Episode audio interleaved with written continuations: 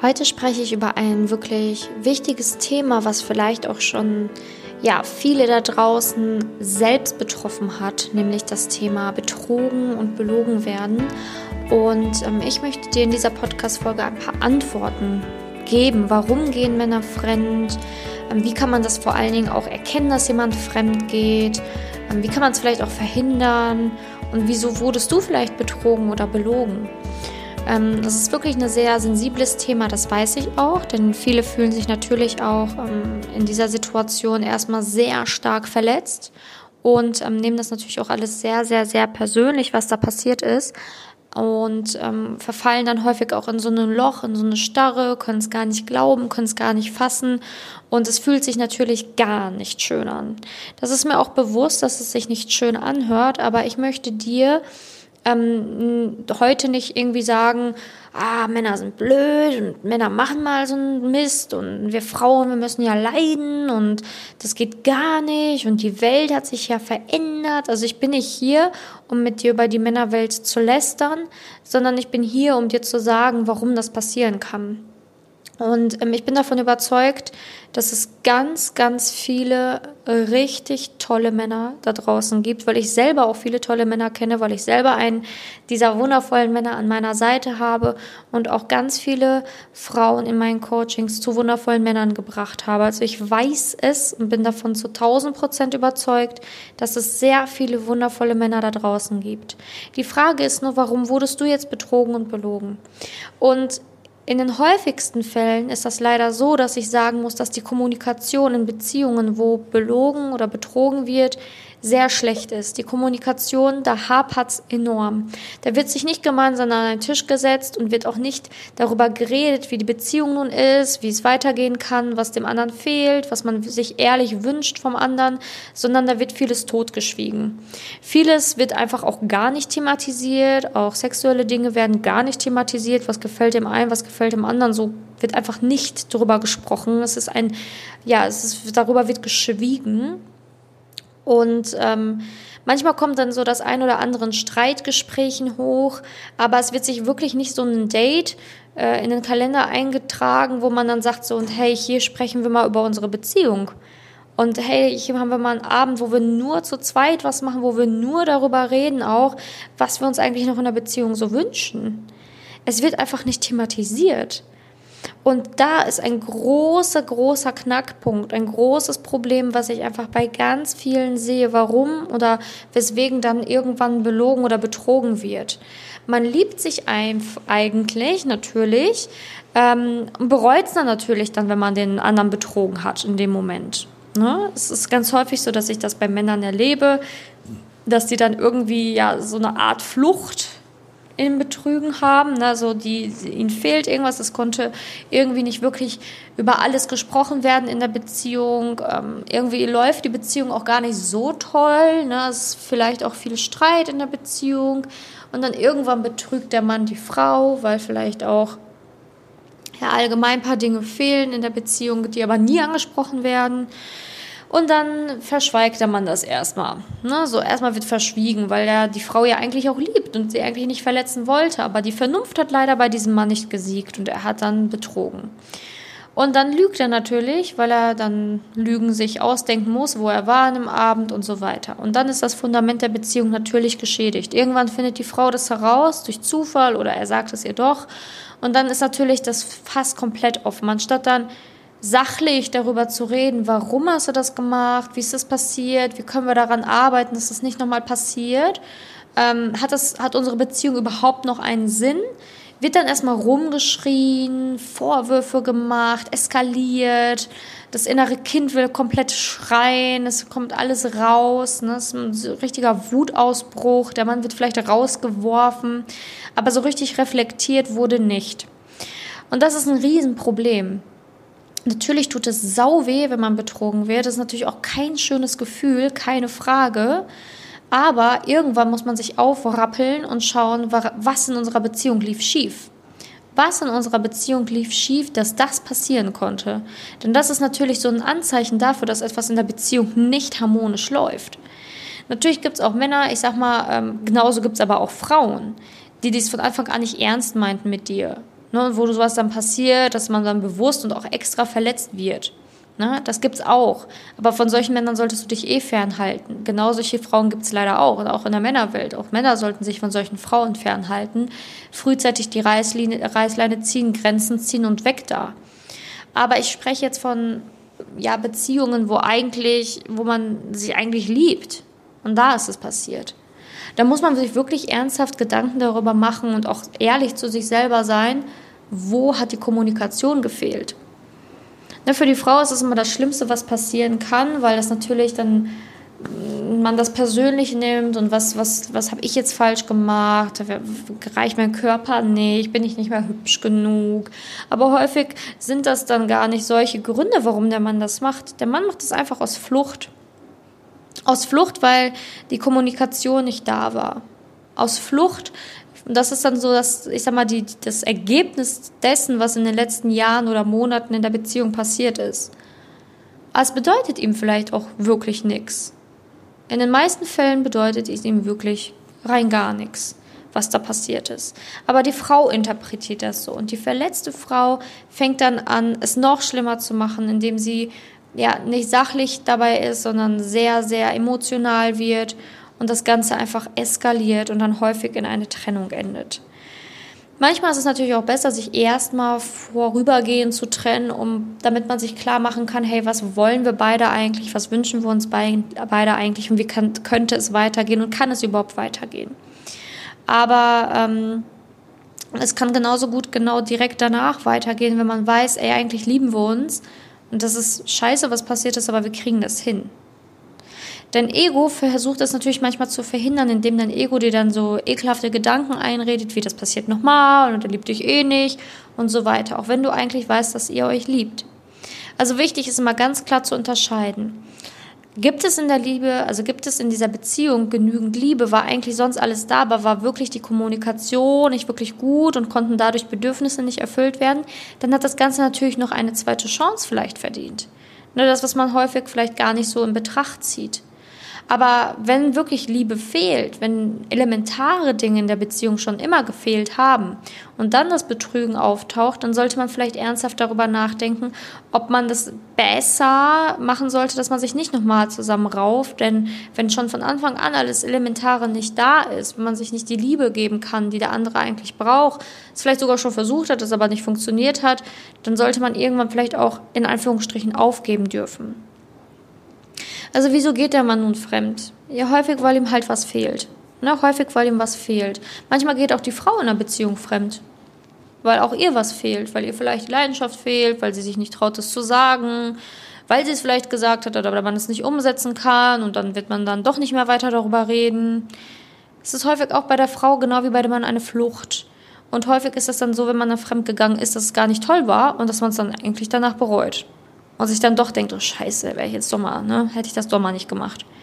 Natürlich kann immer die Vernunft am Ende siegen und das hoffe ich natürlich auch bei jedem Menschen. Aber wichtig ist, dass sowas passieren kann, eigentlich nicht sollte, aber kann und dann, dass man dann aber richtig damit umgehen lernt. Und das habe ich dir ja gerade gesagt, wie du damit richtig umgehen lernst. Und deswegen, wie kann man eigentlich Fremdgehen verhindern, ist eigentlich sehr leicht zu beantworten, indem man sich wirklich immer mal wieder bewusst die Zeit nimmt und man miteinander redet, die Beziehung auf das nächste, ich sage jetzt in Anführungsstrichen, Level bringt, indem man beispielsweise auch wirklich mal über tiefe Bedürfnisse redet, auch sich wirklich Kritik mal an den Kopf knallen kann, ohne dass der andere dann ausrastet, persönlich, das persönlich nimmt und in Tränen ausbricht. In einer Beziehung müssen zwei Erwachsene zusammen sein und nicht zwei Kinder. Und es ist unglaublich wichtig, dass Kritik auch Raum haben muss und darf. Ne, natürlich ist das ganz, ganz wichtig, dass das respektvoll miteinander besprochen wird. Aber man darf nicht alles, was der andere sagt, so persönlich nehmen, dass man dann jedes Mal beispielsweise in Tränen ausbricht, sich Gedanken macht, ob man überhaupt noch lebenswert ist oder liebenswert ist. Das darf nicht passieren. Und wenn das aber der Fall ist, dann sollte man stark am Selbstwert arbeiten, stark am eigenen Selbstwert, stark an der eigenen Selbstliebe.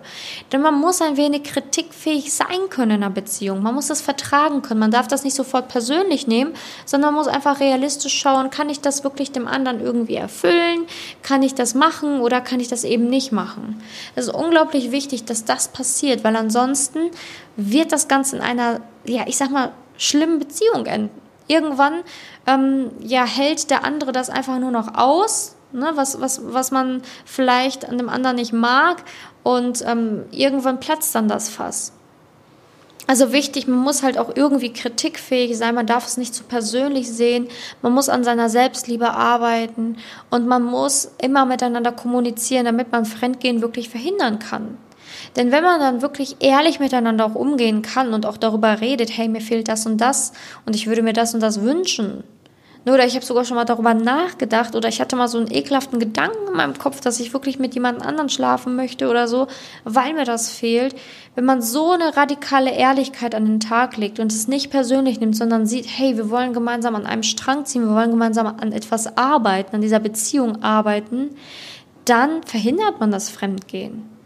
Dann wird der andere auch nicht fremdgehen. Und wie kann man das nun erkennen? Natürlich ist es so, dass der Partner sich dann verändert.